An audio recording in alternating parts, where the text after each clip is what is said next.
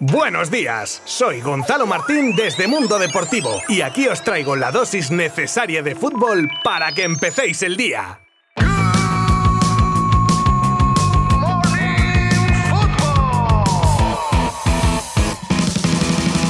Ahora sí que sí, finaliza la fase de clasificación para el Mundial de Qatar en Europa y nos deja las últimas plazas directas, así como las selecciones que se jugarán, las tres plazas a las que se accede mediante la repesca. Muy probablemente una de las repescas más duras de los últimos tiempos, con unas plazas que van a salir muy caras. Y como decía ayer, si en los sorteos le da a la diosa fortuna por emparejar a las grandes selecciones que se han quedado en el camino, se va a armar la marimorena. Vamos a hacer un resumen rápido de cómo queda todo este tinglao para para ponernos en situación. Ya están clasificadas España, Serbia, Dinamarca, Países Bajos, Suiza, Croacia, Francia, Inglaterra, Bélgica y Alemania. Y van a la repesca de la muerte, atención, Italia, Portugal, Rusia, Escocia, Suecia, Gales, estas como cabezas de serie, y Polonia, Turquía, Ucrania, Macedonia, Austria y República Checa. Estos equipos se la jugarán en un playoff que se celebrará en el mes de marzo. Eso en cuanto a Europa, pero también tenemos partidos de zona Sudamérica con especial atención a la Argentina-Brasil que ha revolucionado a todo el país y que ha terminado en empate a cero, igual que el Colombia-Paraguay y a diferencia del Chile-Ecuador en el que han ganado los ecuatorianos por cero goles a dos. Lo que veníamos contando de la posible salida de Ramón Planes del organigrama del Fútbol Club Barcelona ya es una realidad y ha rescindido de mutuo acuerdo con el club su salida en busca de nuevos retos. Planes aterrizó en el Barça de la mano de Bartomeu como ayudante de Erika Vidal y Laporta lo mantuvo en el cargo a su llegada. Ahora se va de un club que le agradece su profesionalidad y compromiso. Mientras tanto y hasta el anuncio del nuevo secretario técnico, Xavi Hernández se hará cargo de toda la parcela deportiva. Una de las dudas, una vez hecho oficial el fichaje de Dani Alves por el Barça, era que dorsal luciría el brasileño. Pues, duda resuelta. Ayer mismo posó con su nueva camiseta y nuevo número tras haber vestido el 20, el 2, el 22 y por último el 6 que quiso llevar como homenaje a Xavi Hernández cuando se retiró. Bien, pues ahora vestirá el 8 de Iniesta y que dejó vacante Pjanic. Otro número histórico que ya vistieran otras figuras importantes del barcelonismo como el mencionado Iniesta, Guillermo Amor, Philippe Cocu o el gran Risto go.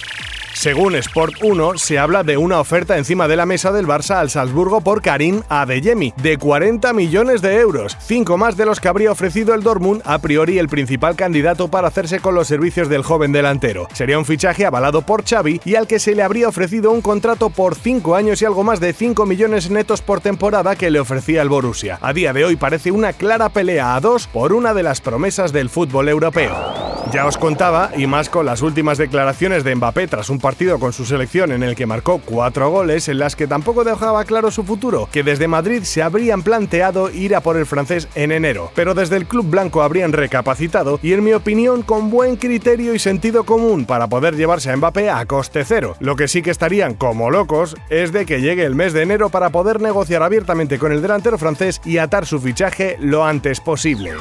Sorprendentes las imágenes que hemos visto en una noticia sobre una operación contra el narcotráfico al encontrar la policía varios fardos de droga adornados con el escudo del Real Madrid. No sé si el que lo hizo era un bromista y quiso hacer un juego de asociación con el equipo blanco, o que igual pensó que un fardo de droga pasaría inadvertido como un regalo de Navidad o algo así. A ver, que es un fardo de droga, es bastante difícil de disimular. Vamos, eso me han dicho.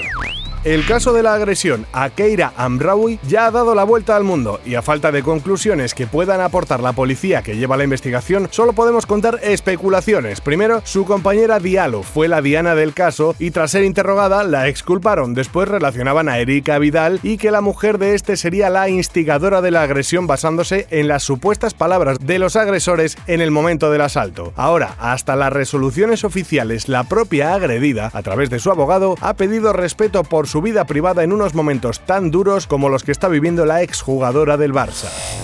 Y cerramos con una noticia, curiosidad o polémica que se ha producido tras un partido entre Jordania e Irán, ya que la Federación Jordana de Fútbol ha pedido una verificación del sexo de la portera o portero iraní, que encima paró dos penaltis en el partido. No sé en qué se pueden basar para tal desconfianza. Ahora también es cierto que con todo el respeto del mundo, ¿eh? y de manera objetiva, el tema de que la selección iraní de fútbol juegue con ropa larga y solo la cara descubierta hace que hasta yo pudiera con un poco de maquillaje pasar por jugadora, pero bueno, en fin, desde Irán afirman que es una mujer y no debe ser la primera acusación al respecto. En caso de duda, no creo tampoco yo que sea muy difícil de comprobar, ¿no? Vamos, llamadme loco.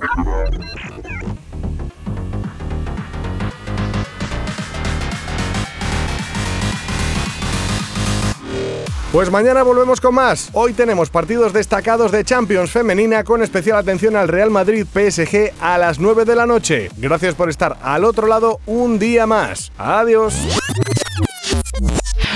Mundo Deportivo te ha ofrecido Good Morning Football, la dosis necesaria de fútbol para comenzar el día.